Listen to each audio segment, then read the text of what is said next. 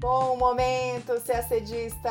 A gente vai falar dessa semana que foi movimentadíssima na política internacional. Já começou com um conflito militar entre duas potências nucleares, China e Índia, em uma fronteira no Himalaia, perto da disputada região da Caxemira. Tensões também elevadíssimas entre as Coreias, depois que o regime norte-coreano explodiu um escritório diplomático que foi custeado pelo país vizinho. Nos Estados Unidos, a Suprema Corte impediu que o presidente Donald Trump acabasse com um programa que protege imigrantes que entraram ilegalmente no país quando eram crianças. Falaremos também da decisão de Trump de reduzir a presença militar norte-americana na Alemanha, um território altamente estratégico para os Estados Unidos desde o fim da Segunda Guerra Mundial. O número de pessoas que deixaram suas casas forçadas por guerras, perseguições e crises humanitárias no mundo quase dobrou na última década. Em 2019, foram quase 80 milhões de deslocados internos e externos, um número recorde. Destaque para o êxodo venezuelano. Nas Nações Unidas, a proposta lançada no Conselho de Direitos Humanos de criar uma comissão para investigar violência policial nos Estados Unidos não teve o apoio do Brasil. A gente vai explicar por quê. E em outra sessão da ONU, foram eleitos cinco novos membros não permanentes para o Conselho de Segurança. A gente aproveita a notícia para relembrar como funciona a estrutura dos assentos rotativos no Conselho. Sim, tudo isso aconteceu esta semana e a gente conta agora em detalhes no nosso podcast. Começamos falando de Estados Unidos. Nesta quinta-feira, dia 18, a Suprema Corte norte-americana decidiu vetar a decisão do presidente Donald Trump de encerrar um projeto para imigrantes que entraram ilegalmente no país quando eram crianças. Na prática, a decisão impede que eles sejam deportados. Por cinco votos a quatro, o tribunal proibiu o fim do programa que é conhecido pela sigla DACA, em português Ação Diferida para Chegadas na Infância. O programa foi criado em 2012 pelo ex-presidente Barack Obama para proteger esse grupo de jovens que, por terem sido criados nos Estados Unidos, têm pouco vínculo com seus países de origem. Com a decisão, cerca de 650 mil pessoas, a maioria jovens adultos nascidos no México e em outros países latino-americanos, poderão permanecer nos Estados Unidos e obter vistos de trabalho temporário por dois anos, renováveis por mais tempo. É importante destacar que o programa não concede cidadania americana, apenas vistos temporários. Trump reagiu, claro, fez duras críticas não só à decisão, mas também aos membros da Suprema Corte e disse que irá recorrer. As decisões frustram promessas da campanha do presidente, que já havia anunciado o fim do programa lá atrás, em 2017, e que a gente sabe, está cansado de saber, se ele se elegeu com base num discurso anti-imigração e mantém esse discurso para se reeleger em novembro. Ainda falando de Estados Unidos, agora especificamente sobre relações com a Europa. O presidente Donald Trump afirmou nesta segunda-feira, dia 15, que seu país diminuirá significativamente sua presença militar na Alemanha. Um dos motivos da decisão, segundo Trump, é que a Alemanha não vem cumprindo com seus compromissos financeiros em relação à OTAN, a Organização do Tratado do Atlântico Norte. O presidente americano quer que seus aliados da OTAN gastem 2% do PIB de cada país em defesa, o que não tem ocorrido. A Alemanha, que é o país europeu mais rico, gastou em 2019 1,38% do PIB em defesa e afirma que espera atingir essa meta dos 2% até 2031, o que provocou imensa insatisfação no lado norte-americano. Mas voltando à proposta dessa segunda-feira, vamos lá. A proposta é retirar até setembro quase 10 mil soldados do território alemão. Hoje são 34,5 mil soldados, então esse número seria reduzido para 25 mil a Alemanha abriga mais soldados americanos do que qualquer outro país europeu. A presença militar dos Estados Unidos é uma tradição que vem desde a ocupação dos aliados após a Segunda Guerra Mundial. E naquele período de Guerra Fria, era extremamente estratégico porque formava a parte do escudo de defesa da OTAN contra a União Soviética. Mesmo com o fim do regime da União Soviética e com a queda do Muro de Berlim, a Alemanha continuou sendo um ponto estratégico para as forças americanas por dois motivos. Primeiro, porque servem como uma barreira para a influência russa. E segundo, porque as bases em solo alemão são usadas pelas Forças Armadas Americanas para coordenar ações militares em outros lugares, na Europa, na África e no Oriente Médio. Por esses motivos, a proposta tem despertado preocupações dentro dos Estados Unidos, inclusive no Partido Republicano, a ponto de alguns congressistas terem enviado no dia seguinte uma carta para a Casa Branca pedindo que a medida seja descartada. A redução da presença militar americana na Europa é vista por muitos especialistas como um tiro no pé, já que uma das principais vantagens dos Estados Unidos sobre a Rússia e a China é seu sistema de alianças duas potências nucleares se enfrentaram militarmente na fronteira entre os dois países. Eu tô falando, você sabe, da China e da Índia. Na noite de segunda-feira, dia 15, soldados dos dois países se atacaram com paus e pedras na fronteira localizada no Himalaia, perto da Caxemira. Nenhum tiro foi registrado porque as tropas são orientadas a evitar ao máximo disparar armas, mas nem por isso o conflito foi pouco violento. Ao menos 20 soldados indianos morreram, segundo o exército do país. A China não divulgou números sobre baixas em seu exército. Segundo especialistas, este foi o pior confronto entre os dois países desde 1967. Bom, um país culpa o outro. Os chineses dizem que os indianos invadiram seu território na região do Vale de Galwan, onde já havia ocorrido um conflito sem vítimas nos dias 5 e 6 de maio. Já os indianos afirmam que se defenderam de ações chinesas. Essa fronteira chamada de linha de controle real, ela é mal demarcada e fica numa região onde há muitos rios, lagos e calotas de neve. E aí que está o problema, porque a linha que separa os soldados pode mudar e eles geralmente se aproximam do confronto. Várias rodadas de negociações nas últimas três décadas falharam em resolver as disputas de fronteira mas mantiveram um certo grau de estabilidade na região. E o que, que mudou? Bom, segundo analistas, as crescentes tensões na fronteira começaram a aumentar depois que a Índia passou a construir estradas e pistas de aterrissagem nas regiões distantes do Himalaia, né, perto da fronteira. Uma dessas estradas vai para o Vale de Galwan, onde o atual conflito aconteceu. Isso foi visto com desconfiança pela China, que, vale dizer, já construiu uma rede rodoviária moderna há vários anos do seu lado da fronteira. Choques militares não são novidade nos 3.500 quilômetros da fronteira sino-indiana.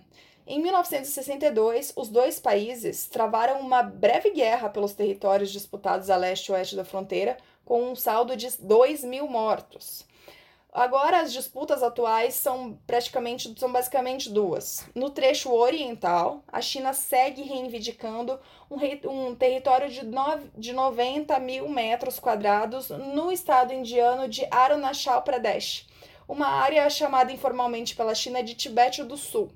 Já no oeste da fronteira, a Índia reivindica uma área de 38 mil quilômetros quadrados no planalto de Aksai Chin, controlado pela China. Foi perto de Aksai-Chin, inclusive, e da disputada região da Caxemira, vale ressaltar, que ocorreu o embate de segunda-feira. Na quarta-feira, dia 17, portanto, dois dias depois do conflito, os governos de Índia e China declararam que querem reduzir a tensão na fronteira e descartaram a possibilidade de uma guerra entre os dois países. Falando em escalada de tensões entre vizinhos, as Coreias continuam sendo assunto no nosso podcast. Isso porque uma semana depois de cortar todos os canais de comunicação com a Coreia do Sul, o governo norte-coreano explodiu um escritório diplomático que ficava perto da fronteira entre os dois países no lado norte. Ninguém se machucou. Esse escritório havia sido aberto em 2018, custeado pela Coreia do Sul, e foi uma entre várias medidas de aproximação entre os dois países na época. Mas, depois das três cúpulas celebradas em 2018 entre os líderes dos dois países, as relações se estagnaram. A Coreia do Norte encerrou a maioria de seus contatos com o Sul depois do fracasso da segunda cúpula entre o líder norte-coreano, Kim Jong-un, e o presidente norte-americano Donald Trump em 2019, que congelou de uma vez por todas as negociações sobre o programa nuclear norte-coreano. Da estagnação, as relações entre os dois países vizinhos foram ficando mais tensas há alguns meses, desde que ativistas passaram a lançar do território sul-coreano balões para o lado norte, com, com panfletos e outros materiais criticando o regime de direitos humanos e as ambições nucleares da Coreia do Norte. E aí a Coreia do Norte passou a cobrar providências do governo da Coreia do Sul. A Coreia do Sul, por sua vez, disse que tentou propor uma lei proibindo o lançamento de folhetos, mas o anúncio provocou um imenso debate sobre a possível violação da liberdade de expressão do país e essa proposta foi vetada. Então, na prática, o governo sul-coreano não fez nada. A gente contou aqui no podcast na semana passada que, por esse motivo, a Coreia do Norte decidiu cortar todos os seus canais de comunicação com a Coreia do Sul, incluindo uma linha direta entre Kim Jong-un e o presidente sul-coreano Moon Jae-in. E também, por esse motivo, foi dado esse recado mais que explícito, né? Essa explosão do escritório. O presidente sul-coreano Moon Jae-in pediu que o norte mantenha o acordo de paz e volte ao diálogo. Na quarta-feira, um dia após a explosão, a Coreia do Norte disse que rejeitou uma oferta sul-coreana de envio de representantes especiais para ajudar a apaziguar as tensões e prometeu reposicionar soldados nas áreas fronteiriças. Os dois países, vale lembrar, eles entraram em guerra em 1950 e nunca assinaram um acordo de paz para encerrar, encerrar formalmente o conflito. Desde 1953, quando foi assinado um armistício, a situação técnica entre as Coreias é de trégua.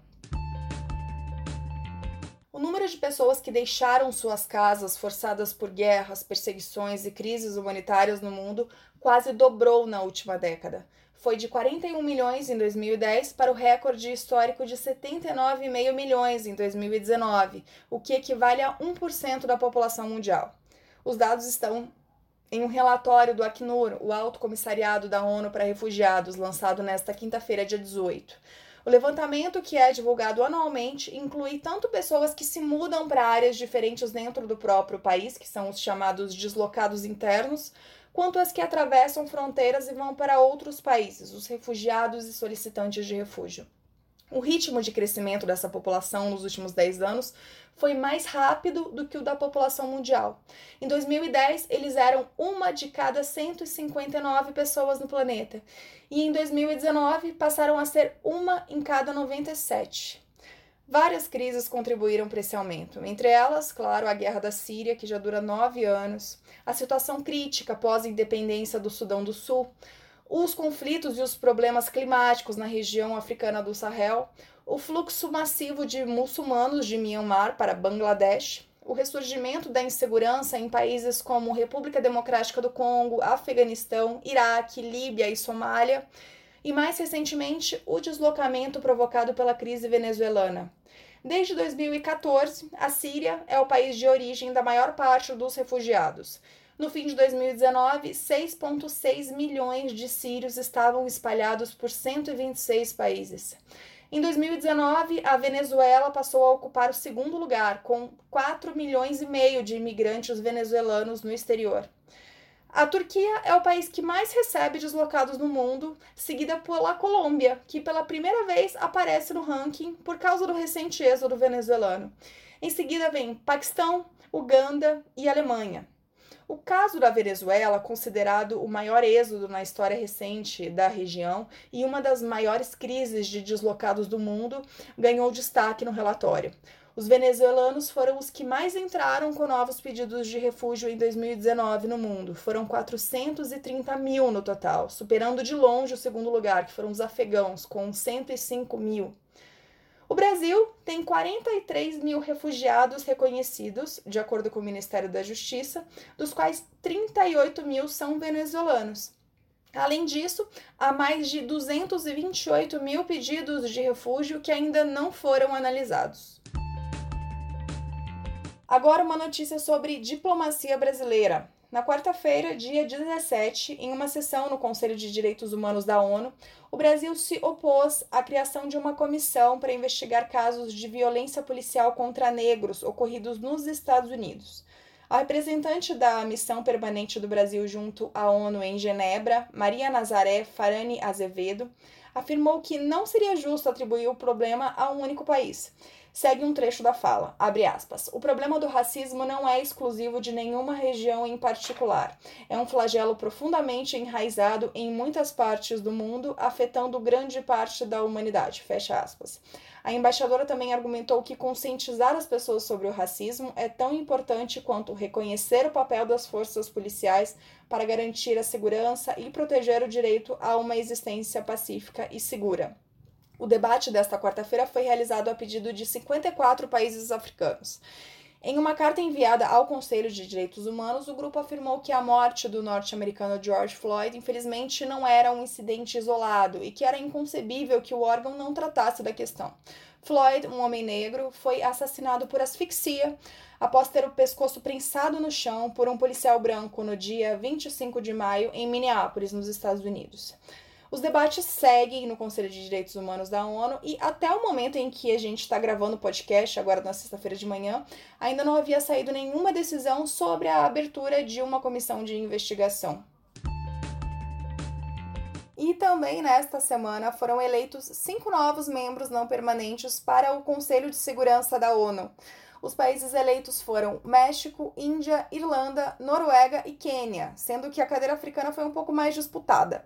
Os 193 países membros da ONU votaram na quarta-feira, dia 17, e os quatro primeiros países dessa lista conseguiram obter mais de dois terços dos votos, ou seja, ao menos 128 votos, que é o que é requerido para um membro não permanente ser eleito. Mas o caso africano foi um pouco mais polêmico. Um breve histórico aqui. Os estados africanos costumam entrar em um consenso para lançar uma candidatura única. Nesta edição, a União Africana decidiu indicar o Quênia, após uma votação entre os países em fevereiro. O Djibouti país francófono que fica no chifre da África, protestou e pediu que a União Africana reconsiderasse o candidato. A União Africana negou o pedido, alegando que, com o Djibouti como candidato, os três assentos africanos seriam ocupados por países francófonos, já que Níger e Tunísia ocupam as duas vagas. O Djibouti então decidiu lançar candidatura própria e nenhum dos dois conseguiu o mínimo de dois terços do voto na quarta-feira. Por isso, foi convocada uma sessão na quinta-feira que finalmente elegeu o Quênia com 129 votos contra 62 para o Djibouti. Aproveitamos o assunto para relembrar como funciona a estrutura do Conselho de Segurança da ONU. Além dos cinco membros permanentes China, Estados Unidos, França, Reino Unido e Rússia existem dez vagas rotativas com mandato de dois anos, sem, sem reeleição, com equilíbrio regional. Vamos lá, como que é a separação? São duas cadeiras para América Latina e Caribe, uma para Europa Ocidental e outros considerados ocidentais como Canadá, Austrália, Israel, Nova Zelândia três cadeiras para a África, duas para a Ásia e Pacífico e duas para a Europa Ocidental. E aí são eleitos cinco novos pa países por ano.